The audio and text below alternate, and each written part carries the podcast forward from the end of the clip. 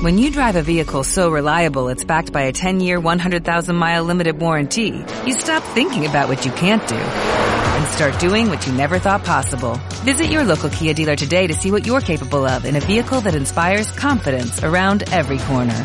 Kia, movement that inspires. Call 800-3334-KIA for details. Always drive safely. Limited inventory available. Warranties include 10-year 100,000-mile powertrain and 5-year 60,000-mile basic. Warranties are limited. See retailer for details. Crónicas marcianas del 21 de abril. Un día, sin duda, fundacional, porque en el año 753 a.C., Rómulo funda la ciudad de Roma pese a la oposición de su hermano Remo, al que asesina. Y en el año 25 a.C. se funda Augusta Emérita, hoy conocida como Mérida.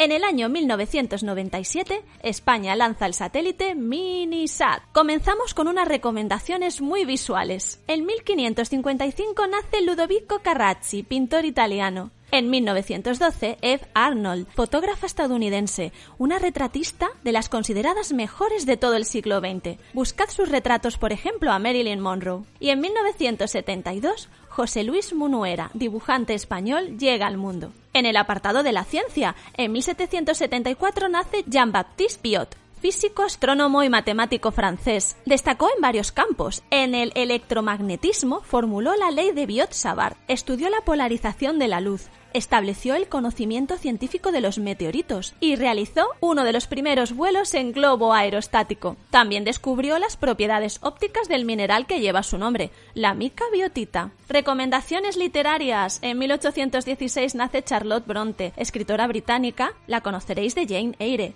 además hermana de las también escritoras Anne y Emily Bronte. En 1824 nace Anselmo Clave, poeta, político, compositor y director de música español. En 1929, Armando Tejada Gómez, poeta, letrista, escritor y locutor argentino. Y en 1939 llegaba al mundo Ian Gibson, hispanista irlandés-español, especialista en historia contemporánea de nuestro país, España.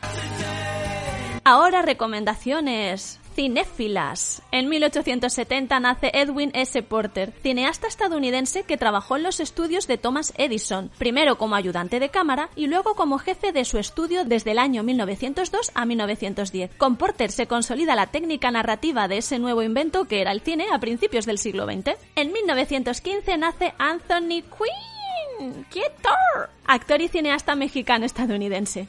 En 1917, la actriz española María Isbert. En 1958, Andy McDowell. Y en 1979, James McAvoy, actor británico.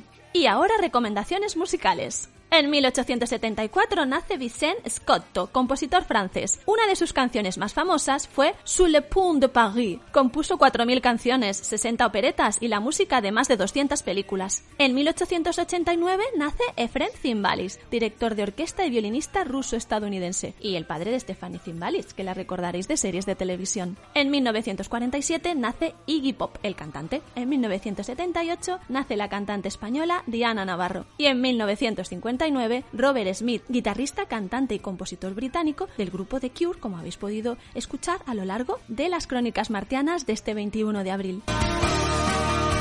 Y en 1926, tan, tan, tan, tan, tan, tan, espero que sea ese el himno, nace Isabel II, la reina de Inglaterra. Y nos vamos hoy con un poema de Rodrigo Olay, concretamente de su libro Cerrar los ojos para verte. Y esto se llama Venecia.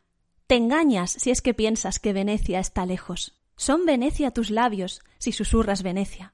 Y es la luz de tu voz, como blanca marea, la que escribe la música que perfuma los aires y se escucha en Venecia cuando cierras los ojos.